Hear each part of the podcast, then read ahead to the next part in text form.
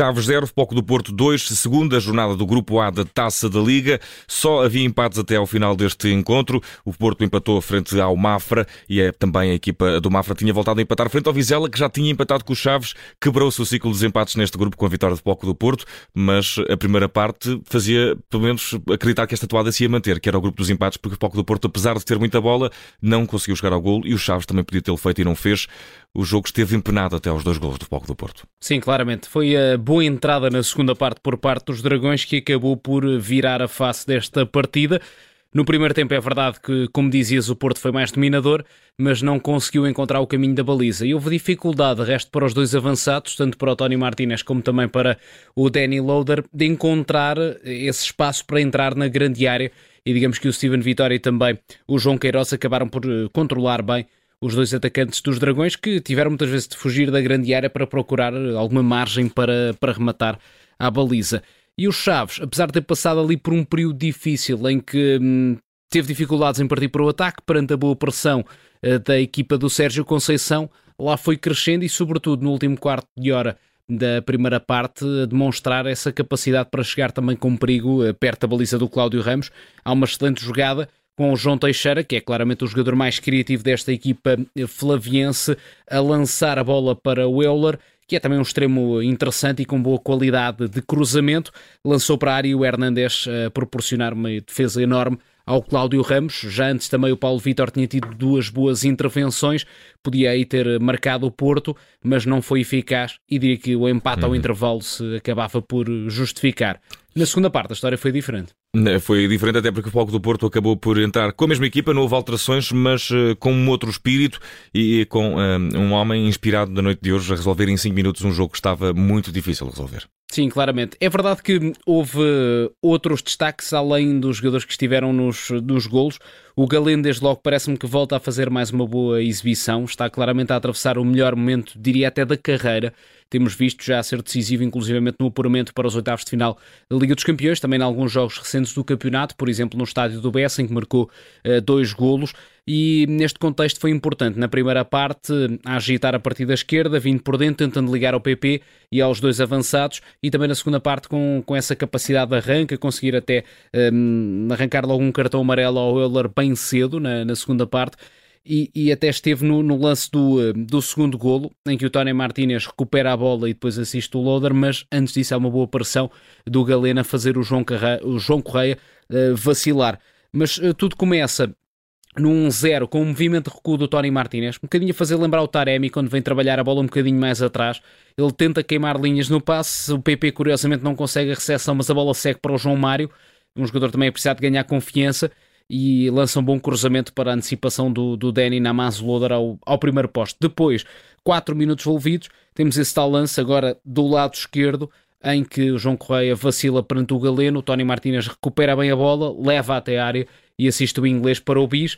Um lance muito bem definido e ataque com este denominador comum nos dois golos. Ou seja, a participação do Tony Martinez na Gênese e o Danny Loader com duas boas finalizações. E uh, por isso mesmo talvez não queira ter, não quis uh, personalizar ou pessoalizar aqui a questão uh, dos gols de Danny Loader na, na conferência de imprensa, Sérgio Conceição, a dizer que já sabe com o jogador que conta, não é por este jogo que as coisas se alteram por aí adiante. E, e há também esta nota, também que falávamos com o Luís, de que há muitos jogadores do Palco do Porto que, não sendo habituais titulares, sempre que entram apresentam uma quantidade de trabalho, uma preocupação com o jogo, que é também isso que faz o balneário. O Palco do Porto está também a recuperar a confiança depois desta vitória eh, atacando também aquilo que pode ser um campeonato difícil de perseguir, com o Benfica muito, muito acima já. Sim, e aqui a provar também que tem um plantel mais completo do que pode parecer hum, à primeira vista. E se é verdade que em algumas posições pode faltar profundidade, noutras eu diria que há alguns jogadores que hum, a determinada altura pareciam estar em sub-rendimento, mas podem ser claramente soluções uh, credíveis.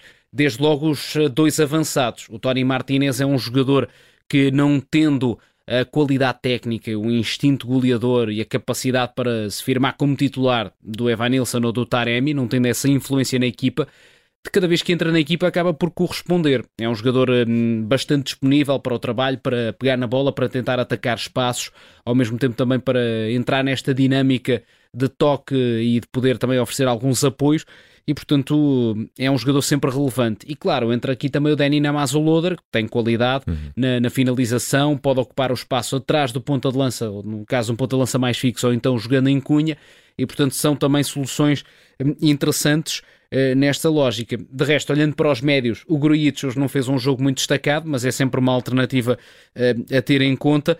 E, e, depois uh, diria que houve outro jogador que aproveitou este espaço para se voltar a mostrar. Ele perdeu claramente essa margem que já havia apresentado, por exemplo, na última época, falo do João Mário, mas com uh, noites como esta, em que tem participação no lance do primeiro gol, pode voltar a ganhar confiança para ser titular uh, em definitivo. E resta saber, Francisco Souza, na tua opinião, o que esta noite foi uh, pior no estádio dos Chaves, do Desportivo das Chaves? O que é que esteve mais em baixo? Numa noite que foi de futebol, uh, Taça da Liga às vezes tem este, este suspiro que muita gente diz, ah, Taça da Liga, mas de facto hoje tivemos aqui um jogo muito entretido, diria assim. Sim, claramente a primeira parte, inclusivamente, a fazer mais lembrar um jogo de Primeira Liga, com muita em disputa, do que propriamente um jogo uhum. da terceira competição, podemos dizer assim, na hierarquia do futebol uh, português. Uh, diria que o pior esta noite acaba por ser a forma como o Chaves depois também concentra os golos, já na segunda parte. E desde logo o lance do segundo golo, já com uma apatia, também aquela perda do João Correia, depois a reação já não foi a mesma. E depois, além da forma como sofreu os golos, a, a reação mental, psicológica. O Chaves despertou, mas já demasiado tarde, e novamente com o João Teixeira em plano de evidência, porque na reação mais imediata, como dizia, a equipa sofreu bastante e parece-me que não conseguiu claramente arranjar argumentos para lidar com o segundo golo do Danny Loader. E em sentido contrário, o melhor esta noite em Chaves? Diria que o melhor acaba por ser mesmo esta sinergia criada entre os dois avançados do Futebol Clube do Porto, provarem que são eh, boas alternativas à dupla titular eh, Evanilson-Taremi. Eh, o Tony Martínez com um trabalho diferente, recuando mais, tentando queimar linhas no passe no lance do primeiro golo, recuperando e conduzindo e assistindo no, no 2-0 e o Danny Loader a provar também essas credenciais como finalizador uh, de área. Não é propriamente o protótipo de, de, ponta de lança apenas para fechar as jogadas, é um jogador que também consegue ocupar outros espaços, mas a mostrar que, que é um elemento que, do ponto de vista técnico, pode ser também claramente um jogador diferencial nesta equipa. 90 minutos de jogo que acompanhámos na Rádio Observador, deram Chaves 0, Porto 2, relatório de jogo feito e entregue aqui pelo nosso Francisco Souza, comentador desta partida. Muito, muito obrigado, um grande abraço e até à obrigado, próxima, Francisco. Um abraço.